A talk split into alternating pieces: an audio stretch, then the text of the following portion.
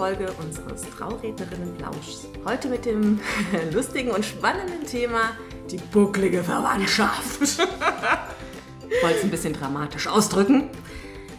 Ähm, wie meinte Simone vorhin so schön, in jedem Haus ein Ach. Wie unter jedem Dach ein Ach. Es sollte sich reimen, ja. Genau. War ganz nah dran.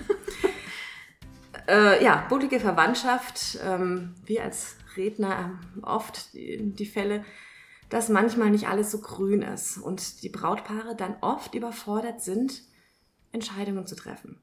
Und das möchten wir heute nochmal diskutieren, auch nochmal mit ein paar äh, Beispielen. Es sollen jetzt keine Negativbeispiele sein, einfach mal Inspiration, wie man verschiedene Situationen und Herausforderungen lösen kann. Charmant das, lösen kann. Genau, und das möchten wir heute einfach mit euch besprechen. Genau.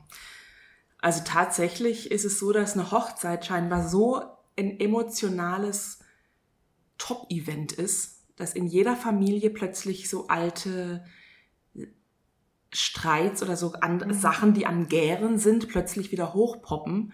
Das hat jahrelang keinen interessiert und jetzt wird geheiratet und auf einmal geht's rund. Deswegen informiere ich mich auch vorher immer schon beim Brautpaar. Wie sind eure Eltern noch zusammen? Leben die noch? Wer gibt, wem gibt's noch? Gibt's neue Partner? Gibt's Stief, Mutter, Stiefvater, damit ich im Vorfeld schon keinem auf, die, auf den Schlips treten kann.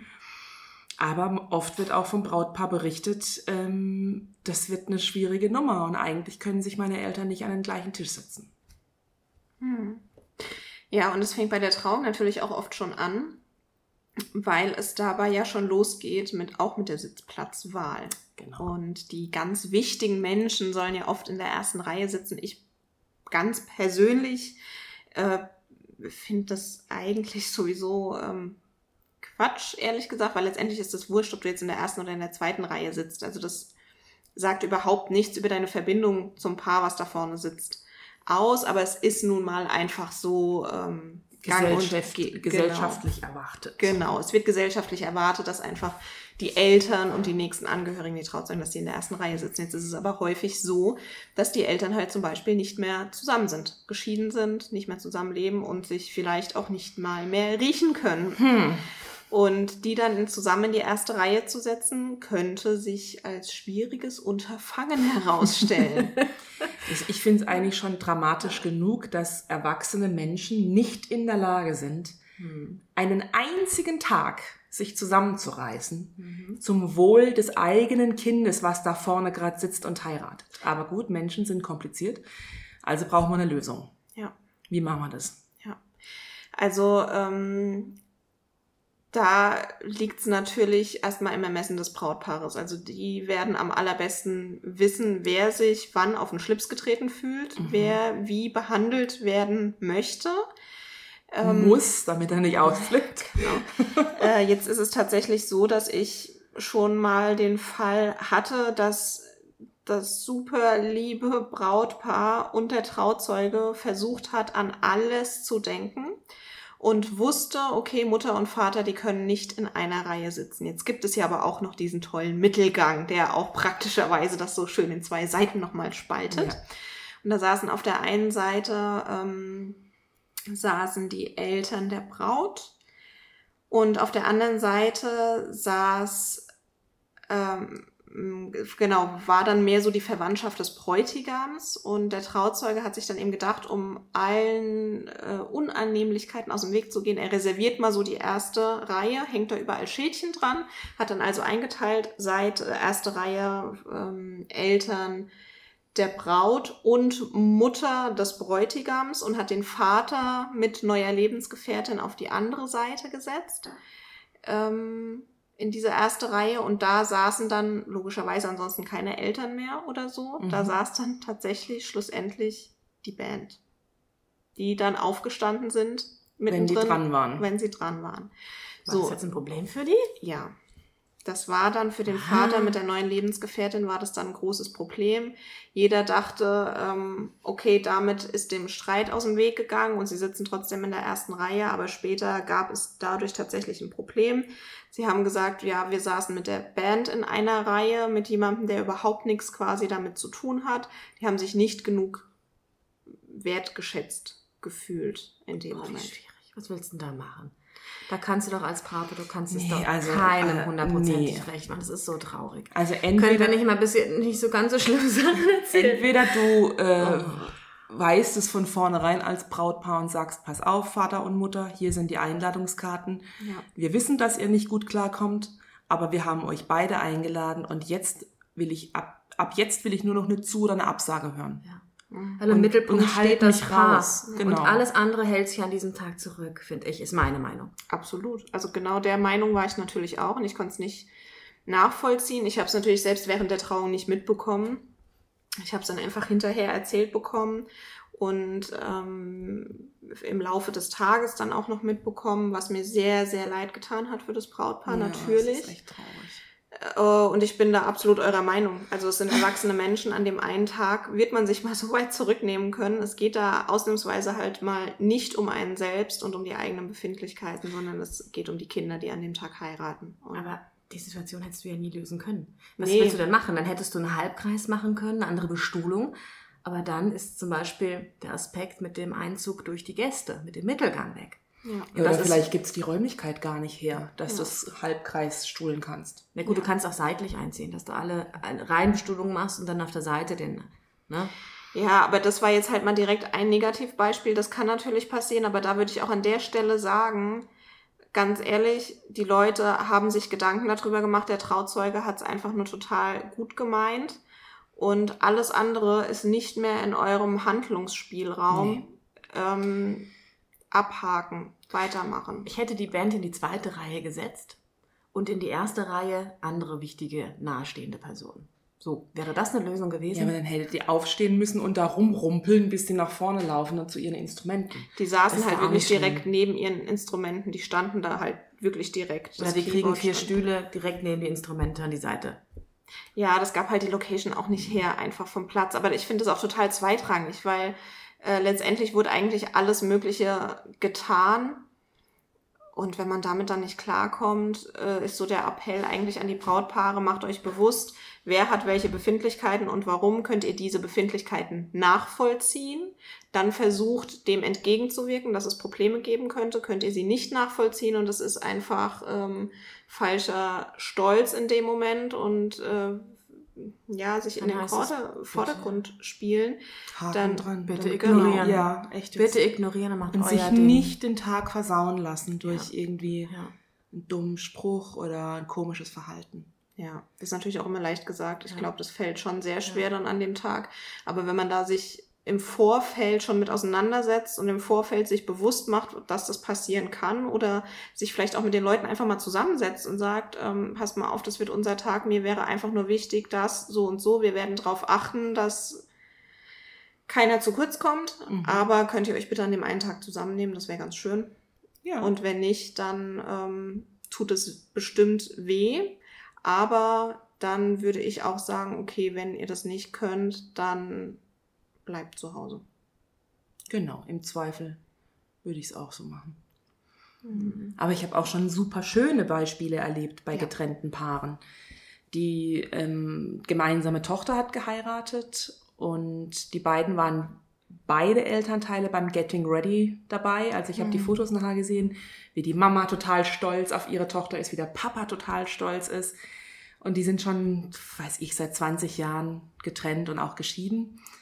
Ähm, und haben sich für die Hochzeit äh, so positioniert, dass die Braut erst mit ihrem Papa den Mittelgang entlang gekommen ist, bis ungefähr zur Hälfte. Und dann hat der Papa an die Mama übergeben und ist, die Mhm. Braut ist mit ihrer Mama weitergelaufen. Und was ich total schön fand in dem Moment und was überhaupt nicht geplant war, die Eltern, die beiden Eltern sind auch aufeinander zugelaufen und haben sich gedrückt Schön. und haben sich richtig dolle in den Arm genommen Schön. und das ohne ein Wort zu sagen. Und es gab, gab einfach nur Gänsehaut. Mhm. So von wegen, ey, auch was, auch wenn wir beide das nicht geschafft haben, was wir uns mal vorgenommen hatten vor vielen Jahren. Wir haben eine Sache richtig gut gemacht und das ist unser Kind. Das ist schön. Und ähm, dafür bin ich dir auch dankbar, dass du mir dieses Kind geschenkt hast und andersrum genauso. Das fand ich so schön, dass die Eltern Ja. diesen Moment Mhm. so gezeigt haben, dass man auch nach gescheiterten Ehen trotz, trotzdem liebevoll miteinander umgehen kann. Das fand ich super. toll. Das war ich Fan. Absoluter Idealfall natürlich. Also das ist wünschenswert, dass, dass es so funktioniert. Ich hatte letztens auch, das fand ich auch sehr, sehr schön, da ist der leibliche Vater mit der Braut das Stück bis zum Teppich gelaufen und dann kam der Stiefpapa, hat sich ebenfalls mit eingehakt und die beiden haben die Braut dann vorne an den Bräutigam übergeben. Ach, so links und rechts ja, eingehakt. das auch war schön. auch richtig schön. Ja. Ja, Aber ich haben meine, wir der, das abgesprochen gehabt? das hatten wir aber vorher schon Ja, okay. geklärt.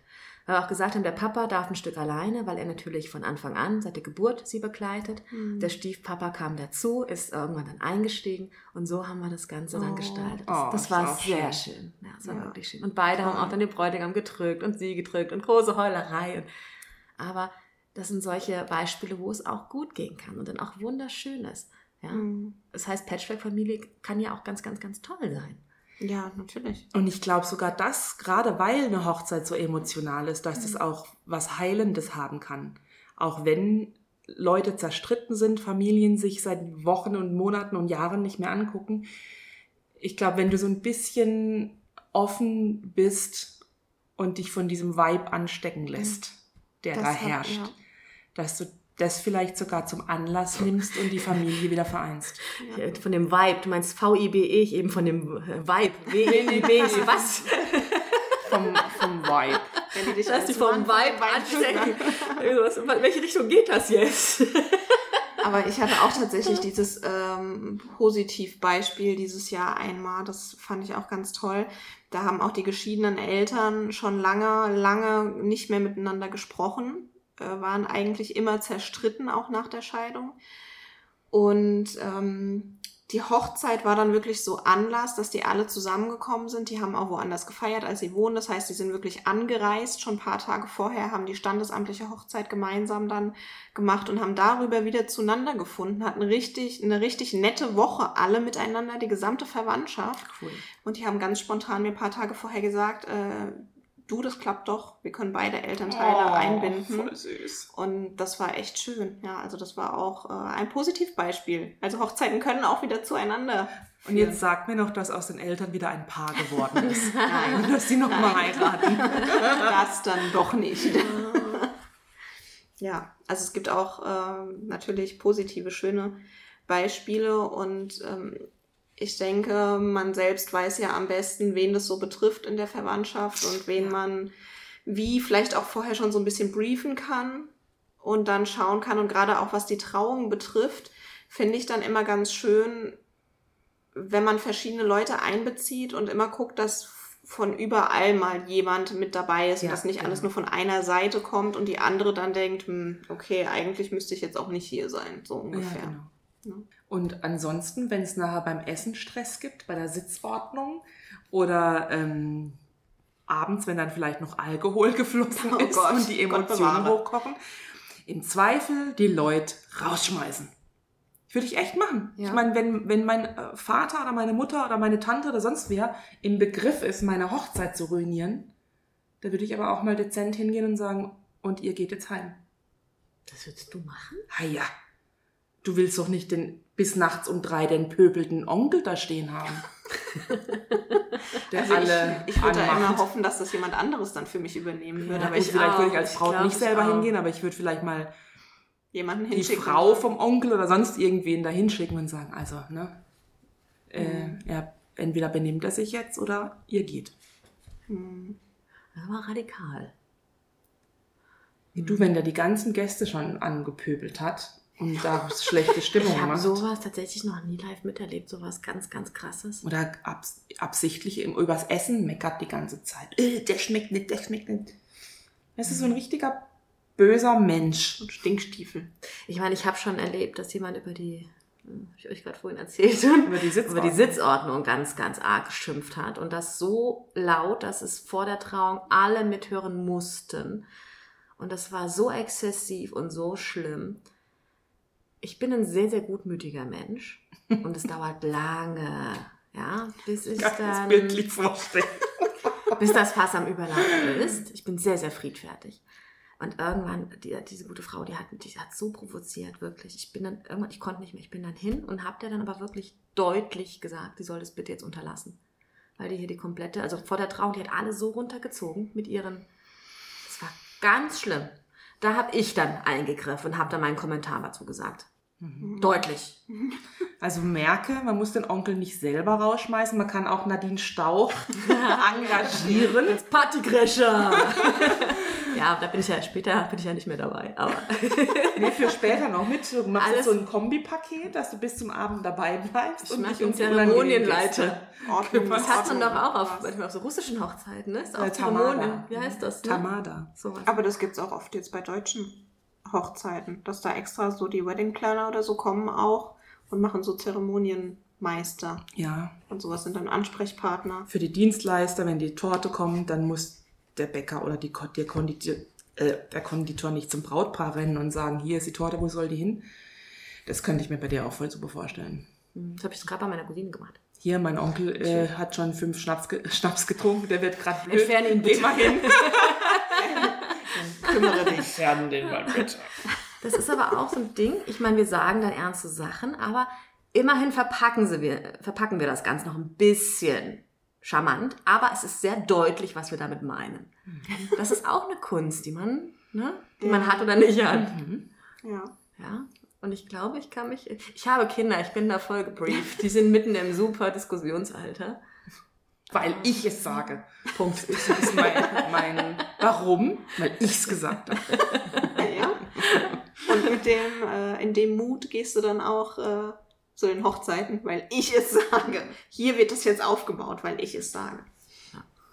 Also Nee, natürlich beim nicht. Aufbauen äh, habe ich ja schon andere lustige Sachen erlebt. Bucklige Verwandtschaft? Nee, bei der buckligen Verwandtschaft habe ich tatsächlich noch nie was erlebt, dass es so arg gecrashed hätte. Ich habe es im Nachhinein erzählt bekommen, aber ich war nicht selber dabei. Und da ist dann auch mal einer aus der Familie gebeten worden, bitte zu gehen. Krass. Also das ist echt krass. Wenn da muss auch schon wie man ganz schön was passieren, ne? Ja, Bis Ja, man wenn man jemanden es ja, so so weit schafft, das kann ich mir auch überhaupt, also liegt mir echt fern, sowas. Ne? Aber ansonsten können wir ja auch, auch nur wieder dafür appellieren, nur die Menschen einzuladen, die ihr auch dabei haben wollt. Also, Ja. Da gibt es auch dieses schöne Buch ne, mit der ja, Wer ja sagt, darf auch Tante Inge, Inge ausladen. ausladen. genau. Ja. Es ist euer Tag. Ihr entscheidet, wer dabei ist. Ihr entscheidet, wer euch gut tut. Und ihr entscheidet, was ihr macht.